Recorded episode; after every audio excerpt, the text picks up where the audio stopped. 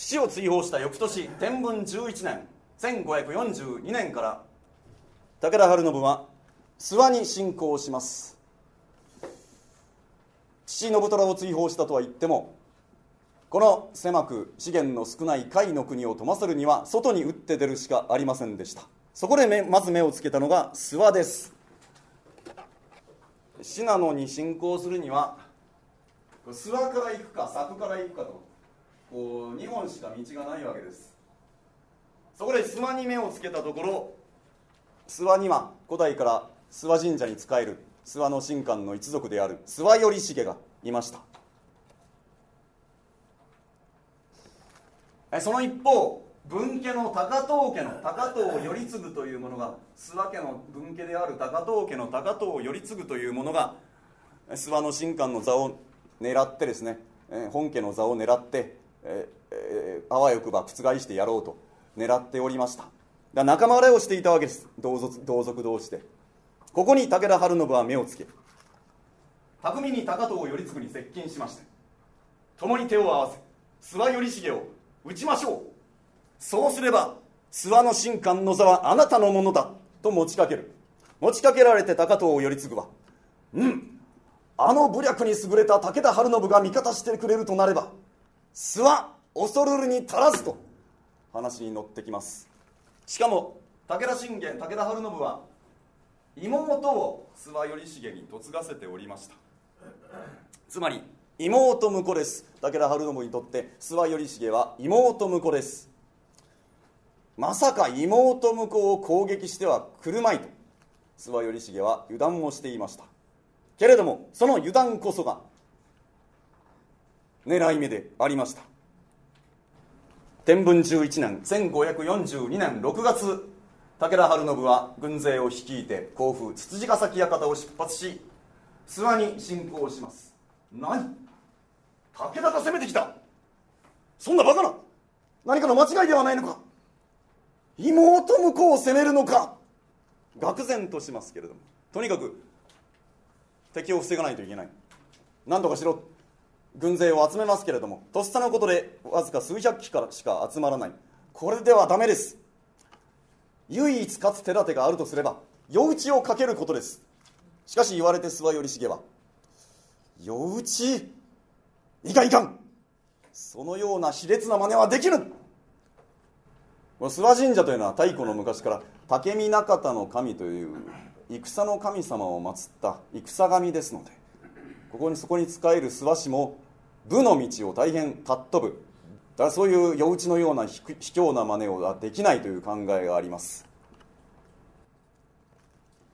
なので諏訪頼重はまず諏訪の郊外の上原城に立てこもって戦いますけれどもそこに武田の軍勢が攻め寄せてきて包囲される。もうどうにもならない。で家臣の勧めで上原城を抜け出しまして上原城やや北方の桑原城これは桑原城のえー、本丸です。で桑原城に立てこもりますけれども。この桑原城にも武田の軍勢が押し寄せて包囲される。もうどうにもならない。こうなった。華々しく最後は散るまでと。潔い最後を決意しますけれどもその時武田晴信から文が届き降伏されようと。悪いようにはしない。と、えー、勧められて。ああさすがの武田晴信も妹婿を殺すことまではしないのか。少し一安心しかしたか分かりませんけれども降参して甲府に連行されてきました。で甲府の東光寺。東光寺というお寺に幽閉されまして自害を命じられます。自害だと？よう分かった。だが最後に酒と魚を所望する。って言われた方はここは寺ですので酒はございますか？魚はございません。お前は言葉も知らんのか？切腹の作法で魚といえば脇差しのことじゃん。これは失礼いたしました。ですぐに水杯と脇差しが持ってこられまして作法通り最後の水杯を飲み干すと。脇差しを取ってですねこうクッと十文字に切り込みを入れてで普通だったらこれ解釈がつくんですけれどもこの時代解釈がありませんでした。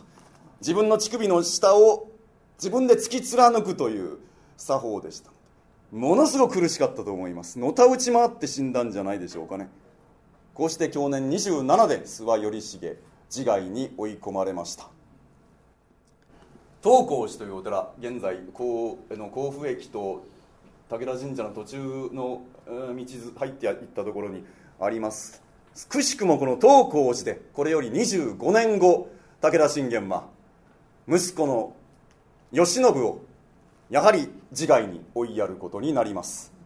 この東光寺というお寺には武田信玄という人物の何かドロドロしたところが満ちている感じがいたしますはああなたあなた武田信玄の妹は諏訪頼重に嫁いでいましたけれども兄が夫を殺したような状況です。反響乱のようになりまして泣き叫び食事も喉を通らなくなり半年後に亡くなってしまいます。そして武田晴信はこの時に諏訪頼重の娘をですね保護して後にこの娘を側室にします。諏訪御両人という女性です。ドラマなんかでは諏訪姫などと、えー、言われていることがありますけれども本名は分かっておりません。諏訪御両人と言われる女性。この女性と武田晴信の間に後に生まれてくるのが武田勝頼です。